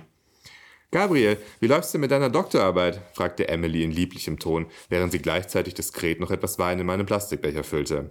Diese Art von Multitasking hatte sie beim Thekendienst im Haus der schönen Geheimnisse gelernt, dem nobelsten Puff ihres Vaters. Oh, kann mich nicht beklagen. Hab gestern endlich dieses Kapitel über die Polis als schön, schön, flötete sie. Dann sei doch so gut und trag schon mal den Karton hier in den Transporter, okay? Zwei Stunden später saßen wir todmüde auf den letzten Umzugskisten und sahen uns in meinem leeren Schlafzimmer um. Du bist echt reich genug, um einen Palastenschlepper anzuheuern, maulte Emily matt vor sich hin, und wir sind so blöd und helfen dir umsonst. Es geht doch um das Ritual, sagte ich, und so viel war es gar nicht.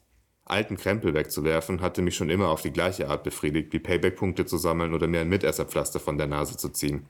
Deshalb hatte ich in den letzten Tagen mehr Zeug in Container geworfen als in Pappkartons. Außerdem muss ich sparen, weil ich nicht weiß, wie lange ich noch reich bin, fuhr ich fort. Keine Ahnung, ob meine Mutter mir jetzt noch weiter Geld überweist. Findet sie nicht so toll, dass du jetzt auch noch wegziehst, oder? fragte Emily.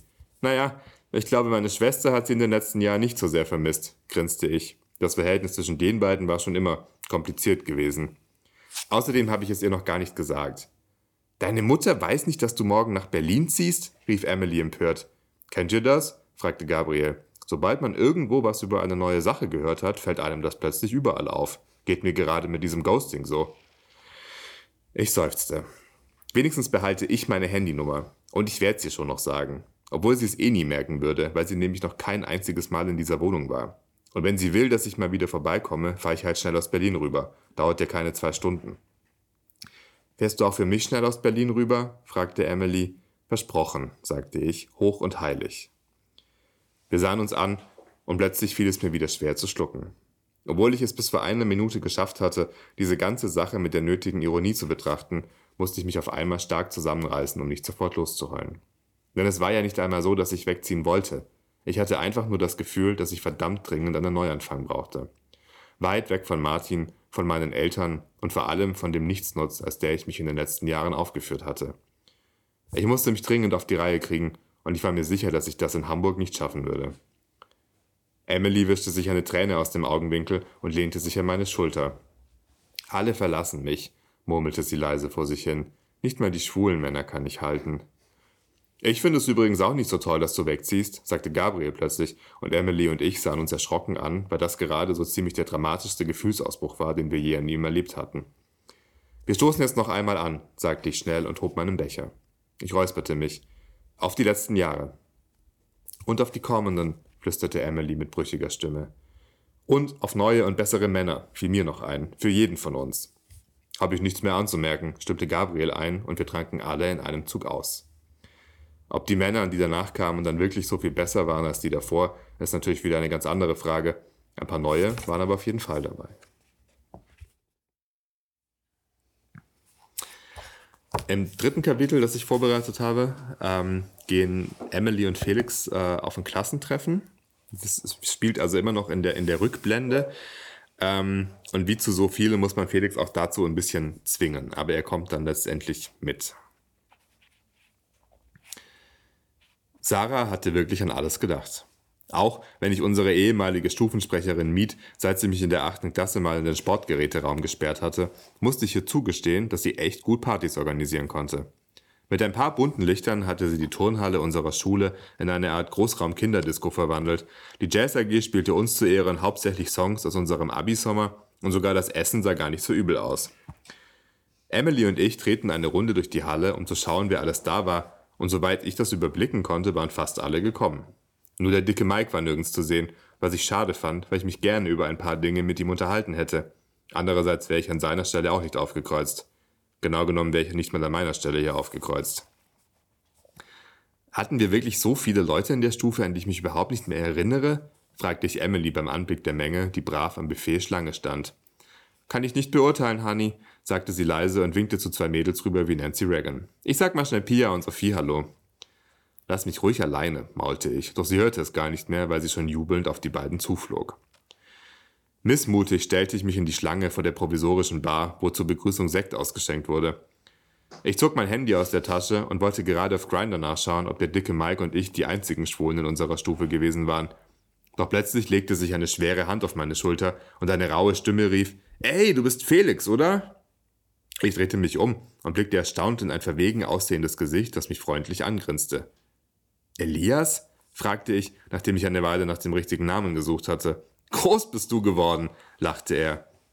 Du auch, sagte ich und lächelte ein wenig unschlüssig zu ihm hoch. Elias war bis zur achten oder neunten Klasse bei uns auf der Schule gewesen, war dann aber auf ein Internat gewechselt, wenn ich es noch richtig wusste.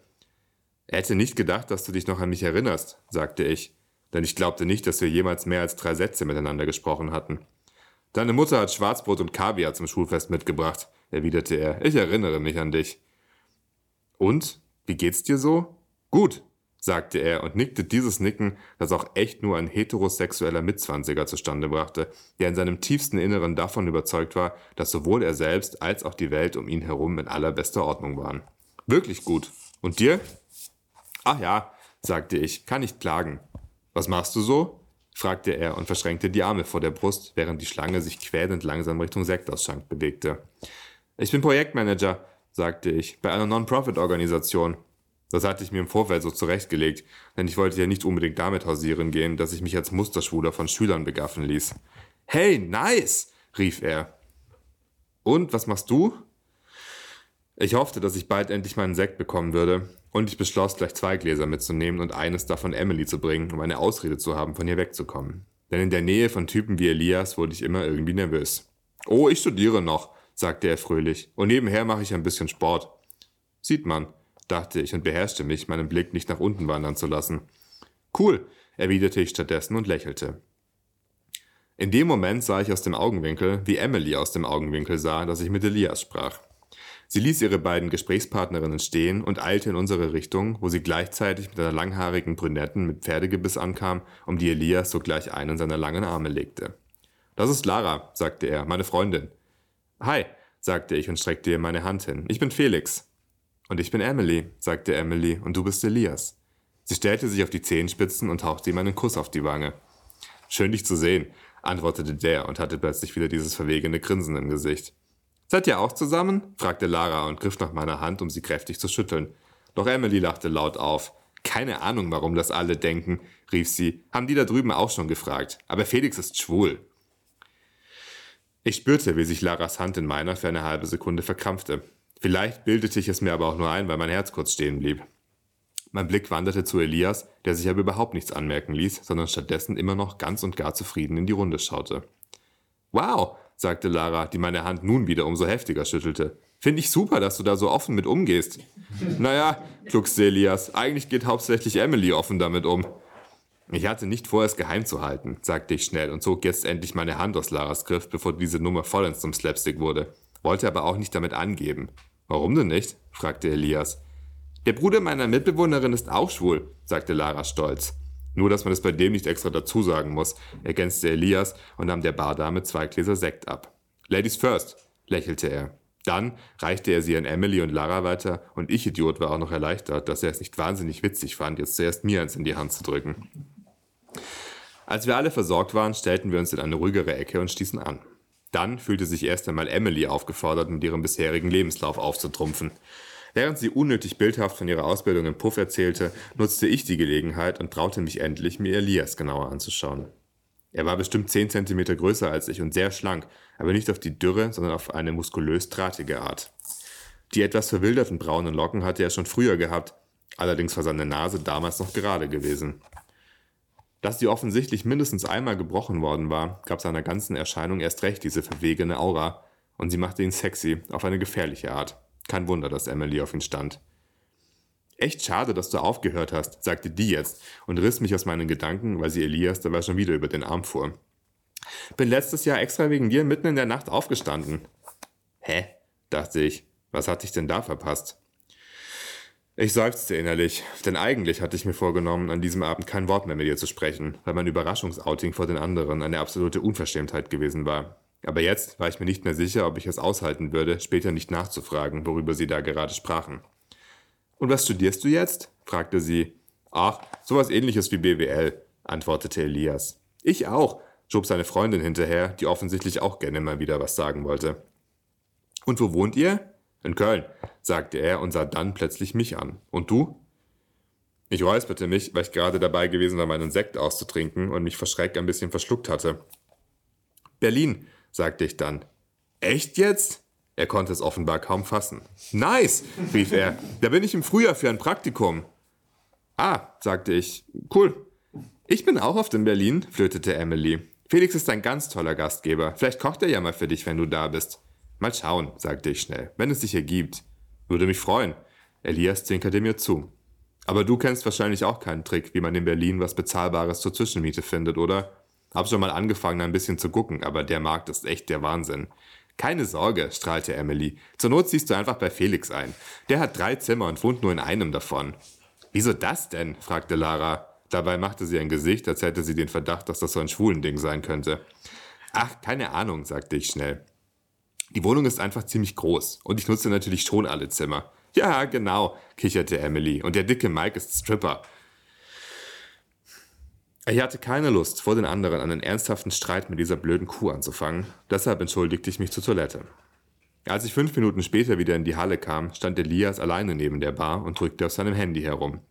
Doch nach ein paar Sekunden schaute er hoch und als er mich sah, steckte er es weg und lächelte mir von weitem zu. Eigentlich hatte ich gehofft, mit irgendjemand anderem ein Gespräch beginnen zu können, um dieser komischen Geschichte ein Ende zu bereiten. Doch nachdem er mich jetzt so auffordernd anschaute, blieb mir nichts anderes übrig, als wieder zu ihm rüberzugehen. Trinken wir noch was? fragte er. Klar, sagte ich und wir stellten uns in die Schlange. Wo sind denn die anderen beiden? Die sind rauchen gegangen. Und du bist nicht mit? Elias war einer der allerersten in unserer Klasse gewesen, die damals damit angefangen hatten. Hab's mir längst abgewöhnt. Ist nicht so gut für die Puste. Was machst du denn für einen Sport? fragte ich. Doch er grinste nur. Ah, das erzähle ich dir mal in Ruhe, sagte er. Weil es keinen Whisky gab, bestellte er zwei Gin Tonic, bezahlte sie und hielt mir einen davon hin. Auf interessante Klassentreffen, sagte er. Auf interessante Klassentreffen, wiederholte ich und wir tranken. Du, sag mal, begann er dann und schien offenbar nach den richtigen Worten zu suchen. Ich will mich echt nicht aufdrängen, aber ich suche wirklich noch nach einer Bleibe für mein Praktikum. Und falls du tatsächlich noch Platz bei dir hast, also natürlich nur, wenn du jemanden suchst. Aber ich wohne gerne in WGs und mir wäre es natürlich lieber, ich ziehe zu jemandem, den ich kenne. Den du kennst? dachte ich. Wir hatten uns seit über zehn Jahren nicht mehr gesehen und in der ganzen Zeit davor wahrscheinlich weniger miteinander geredet als in der letzten halben Stunde. Ähm, sagte ich und konnte leider an seinem Blick erkennen, dass er darauf wartete, dass ich noch weitersprach. Eigentlich suche ich keinen Mitbewohner. Ach so, sagte er enttäuscht. Schade, aber klar, kein Ding. Nur, wenn's okay für dich ist, gebe ich dir meine Nummer, ja? Dann kannst du dich melden, wenn du vielleicht was hörst. Klar, gerne, sagte ich und ließ mir seine Nummer diktieren. Danach schwiegen wir beide eine Weile und nippten an unseren Gläsern. Und ich erinnere mich nicht mehr genau, ob ich einfach nur dieses Schweigen nicht mehr ertragen konnte oder ob irgendwas in mir tatsächlich plötzlich Lust auf ein großes Abenteuer hatte. Jedenfalls sagte ich plötzlich, wir können uns ja im neuen Jahr noch mal kurz schließen. Und wenn du echt nichts findest, ich habe ein großes Gästezimmer.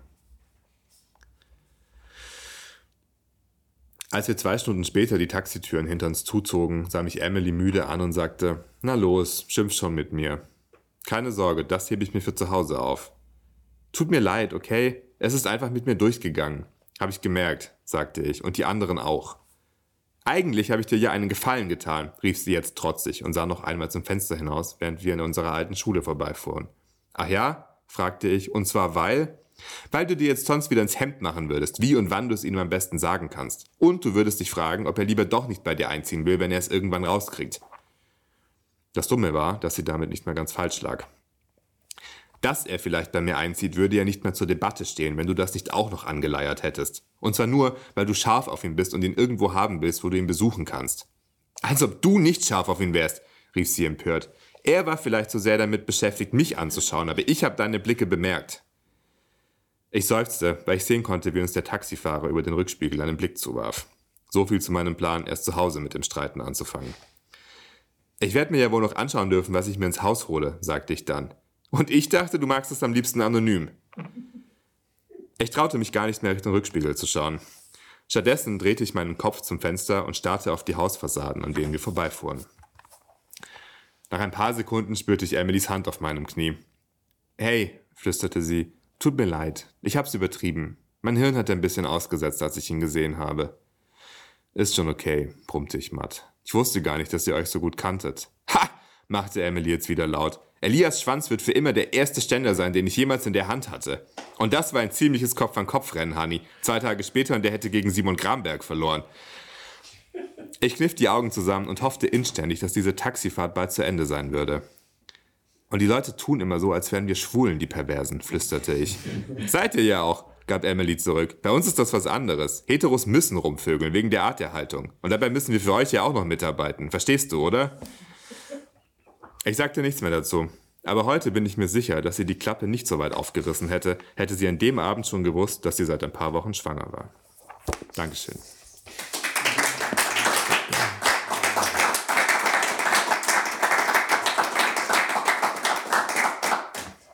Manchmal gibt es auch Belesungen von Autoren noch eine Draufgabe. Heute zum Beispiel. Julian Maas liest noch ein Kapitel aus seinem ersten Buch. Jetzt sind wir jung. Genau, dann gehen wir ins, in, ins erste Buch. Ähm, gehen ungefähr vom Stand her, was, ich, was wir jetzt äh, gehört haben, gehen wir so zehn Jahre ungefähr zurück. Felix ist äh, 16, ähm, ist noch komplett ungeoutet. Niemand, niemand weiß was darüber.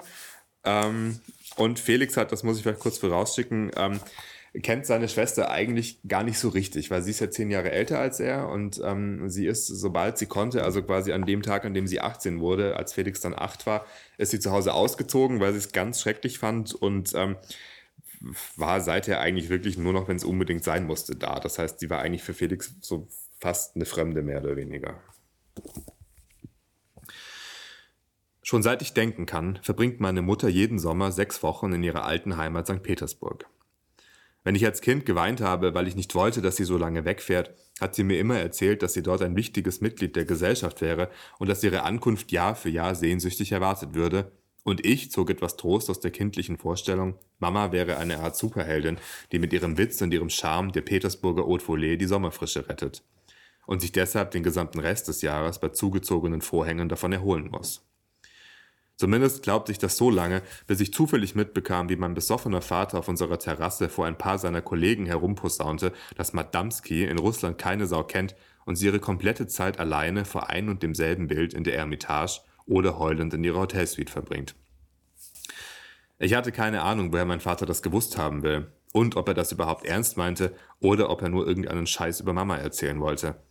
Aber ich konnte mir sehr gut vorstellen, wie meine schöne, elegante Mutter tagelang auf einem Bänkchen vor demselben Bild sitzt und sich dabei Gedanken verloren in einer ihrer blonden Haarsträhnen spielt, wie die Heldin im ersten Kapitel eines großen Romans. Ich habe mir auch vorgestellt, was das für ein Bild sein könnte, das sie so fasziniert. Und wie das Buch dann weitergehen würde.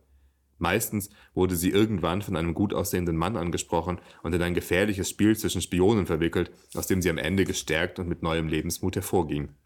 Zumindest hätte ich ihr das gewünscht. Aber inzwischen denke ich mir auch, dass jeder selbst dafür verantwortlich ist, wie sein Buch zu Ende geht. Meine Fresse, Felix, du bist aber hübsch geworden, sagte meine Schwester Anna und nahm mich fest in den Arm. Ich war schon immer hübsch, antwortete ich und fragte mich, warum sie das erste Mal seit Ewigkeiten bei uns in Hamburg vor der Tür stand. Mama war zwei oder drei Tage zuvor nach St. Petersburg aufgebrochen und ich war gerade aufgestanden und wollte mir Frühstück machen, als es an der Haustür geklingelt hatte. Was machst du hier? fragte ich Anna. Ich freute mich, meine Schwester zu sehen, aber die ganze Sache kam mir auch irgendwie komisch vor.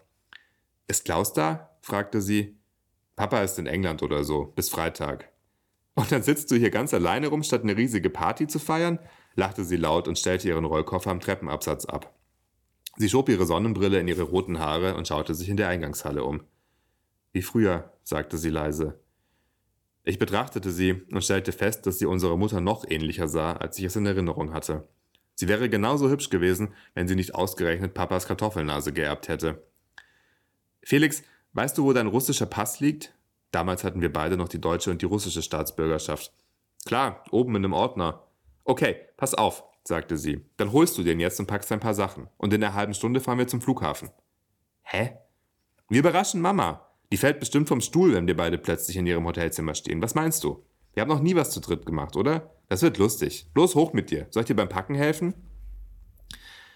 Ich weiß nicht, ob meine Schwester dachte, dass 16-Jährige geistig noch auf dem Stand von Erstklässlern wären. Natürlich wusste ich sofort, dass an dieser Sache irgendwas faul war, aber ich hatte auch das Gefühl, dass für lange Nachfragen keine Zeit blieb. Während des Fluges plapperte Anna pausenlos auf mich ein und fragte mich allerhand belangloses Zeug. Erst auf der Taxifahrt vom Flughafen wurde sie still und schaute immer unruhiger zum Fenster hinaus. Sie stellte dem Taxifahrer einige Fragen, doch ich verstand nur Ja, Bahnhof, Frau und Nein, weil ich im Gegensatz zu Anna nie Russisch gelernt hatte. Ich war längst ebenfalls besorgt und malte mir die schlimmsten Dinge aus, die mit Mama passiert sein könnten. War sie wirklich zwischen die Fronten verschiedener Geheimdienste geraten, wie ich es mir immer ausgemalt hatte? War sie am Ende eine russische Spionin, die auf meinen Vater angesetzt worden war? Ich schaute meine Schwester vorwurfsvoll und fragend an, und zwar so lange, bis sie es nicht mehr ignorieren konnte. Wir müssen Mama finden, sagte sie dann. Ich, ich weiß nicht, ob sie sich was antun will. Wie kommst du darauf? Ich hatte plötzlich das Gefühl, ich müsste kotzen. Sie hat mir ein Päckchen geschickt. Ich habe es erst gestern Abend aufgemacht. Ihre Erstausgabe von Anna Karenina mit einer Karte. Ich soll es mal an meine Tochter weitergeben. Du weißt, wie das Buch ausgeht, oder? Ups, sagte ich, weil ich natürlich ganz genau wusste, wie das Buch ausgeht. Mama hatte mir die Geschichte ja tausendmal zum Einschlafen erzählt. Ja, ups, sagte meine Schwester. Anna hatte schon morgens auf dem Weg nach Hamburg in Mamas Hotel angerufen, um mit ihr zu sprechen, aber sie war nicht in ihrem Zimmer gewesen und ihr Handy war ausgeschaltet. Die Stadt ist riesig, sagte ich. Wie sollen wir sie hier finden? Meine Schwester rief nochmal im Hotel an, aber Mama war immer noch nicht zurück. Sie fragte den Taxifahrer, wie viele Bahnhöfe es in der Stadt gab, aber es waren zu viele. Bis wir zum Erstbesten gefahren wären, hätte sie sich längst an einem anderen vor den Zug schmeißen können. Wir fahren in die Ermitage, sagte ich. Sag das dem Fahrer. Warum? fragte Anna irritiert. Lass es uns versuchen. Papa hat vor ein paar Jahren mal so einen dummen Spruch gebracht. Und wenn sie da nicht ist, wenn wir sie dort nicht finden und im Hotel auch nicht, dann ist das sowieso egal. Wir machten uns in verschiedene Richtungen auf den Weg und ich rannte so schnell durch die Säle, dass mir zweimal Wärter irgendwas auf Russisch hinterherriefen. Ich fand sie in der Abteilung mit englischer Kunst, wo sie auf einem Bänkchen saß und das Porträt einer Frau betrachtete, die ein Ungetüm von Frisur auf dem Kopf trug und mit leichtem Silberblick entrückt in die Ferne schaute. Mama saß mit dem Rücken zu mir und ich wusste nicht, was ich tun sollte. Ich blieb im Türrahmen stehen, bis ich wieder zu Atem gekommen war und schrieb Anna eine SMS. Hab sie, Saal 298. Dann setzte ich mich neben sie auf die Bank und schaute sie an. Sie wirkte so in die Betrachtung der Frau versunken, dass ich nicht sicher war, ob sie mich bemerkte. Hallo, Mama, sagte ich nach einer Weile. Ohne mich anzuschauen, griff sie nach meiner Hand. Du bist gekommen, Slutky. Wo ist deine Schwester? Sie ist auch gleich da. Wir haben dich gesucht. Und du hast mich gefunden. Geht's dir gut, Mama? Weißt du, was für ein Tag heute ist? Nein. Heute ist der hundertste Geburtstag deines Großvaters. Er wäre so stolz gewesen, wenn er dich noch hätte im Arm halten dürfen. Du siehst ihm so ähnlich, weißt du das? Ihr habt die gleichen Augen. Klar wie der Himmel über Russland. Und tief wie der Baikalsee, dachte ich. Das hast du mir früher fast jeden Tag gesagt. Migrantenkitsch. Er, er fehlt dir, oder? fragte ich. Ich habe keinen Halt mehr, seit er gestorben ist. Er war die letzte Verbindung zu meiner Vergangenheit, und die ist nun gekappt. Sie bildete mit zwei Fingern eine Schere und schnitt damit einen imaginären Faden durch. Ich bin so allein auf der Welt. Die Verbindung zu meiner Geschichte ist fort und nichts kann sie mir wiederbringen. Ich kann niemanden mehr fragen, was gewesen ist. Was ist ein Mensch wert, der nur noch seine Gegenwart hat? Ich hatte sie schon oft schwermütig und pseudoliterarisch schwadronierend erlebt aber an diesem Tag benahm sie sich besonders seltsam. Ich blickte mich verstohlen um und hoffte, dass meine Schwester gleich auftauchen würde. Ich bin jetzt schon so alt, wie ich niemals werden wollte, Slutky. Und weißt du, was das Schlimmste daran ist? Ich schluckte und schüttelte den Kopf. Das Schlimme ist nicht, dass ich selbst alt werde und irgendwann sterbe. Es ist viel schrecklicher, dass alle um mich herum es auch tun. Deine Schwester und du, ihr werdet schon bald tot sein, so wie alle, die dir wichtig sind. Und es gibt nichts, was man dagegen tun kann. Wer ist das auf dem Bild, Mama? Ich versuchte das Thema zu wechseln, weil ich nicht wusste, wie lange ich es noch aushalten würde, ihr zuzuhören. Doch in dem Moment stürmte Anna in den Saal und brüllte augenblicklich los. Sie schrie meine Mutter auf Russisch an und ich fragte mich, ob sie das tat, weil sie nicht wollte, dass ich sie verstehe, oder ob sie ihr sagen wollte, schau mich an, du Verrückte, ich habe auch russisches Blut in mir und führe mich trotzdem nicht so auf. Nach einer Weile packte sie meine Mutter an der Hand wie ein unartiges Kind und zog sie Richtung Ausgang. Wir gehen, sagte sie zu mir und stapfte mit Mama im Schlepptau davon. Beim Abendessen im Hotelrestaurant sprachen wir kaum ein Wort und direkt danach gingen wir schlafen. Anna hatte ein Zimmer für uns beide gebucht, doch sie beschloss, sicherheitshalber bei Mama zu bleiben. Als wir beide auf dem Weg zu meinem Zimmer waren, damit sie ihren Koffer holen konnte, sagte ich, Anna, ich glaube, ich bin schwul. Ich weiß bis heute nicht, warum ich das gemacht habe. Es rutschte mir einfach heraus, ohne dass ich es in irgendeiner Weise hatte kommen sehen, und ich merkte erst, was ich sagte, als ich mich selbst sprechen hörte. Ich war so erschrocken über diese Worte, die ich in meinem ganzen Leben noch nie ausgesprochen hatte, und schaute Anna an, die mit grimmiger Miene neben mir herlief. Wenn du das Mama sagst, bringt sie sich wirklich um, war das Einzige, was sie dazu sagte. Sie schnappte ihren Koffer und war weg. Danke.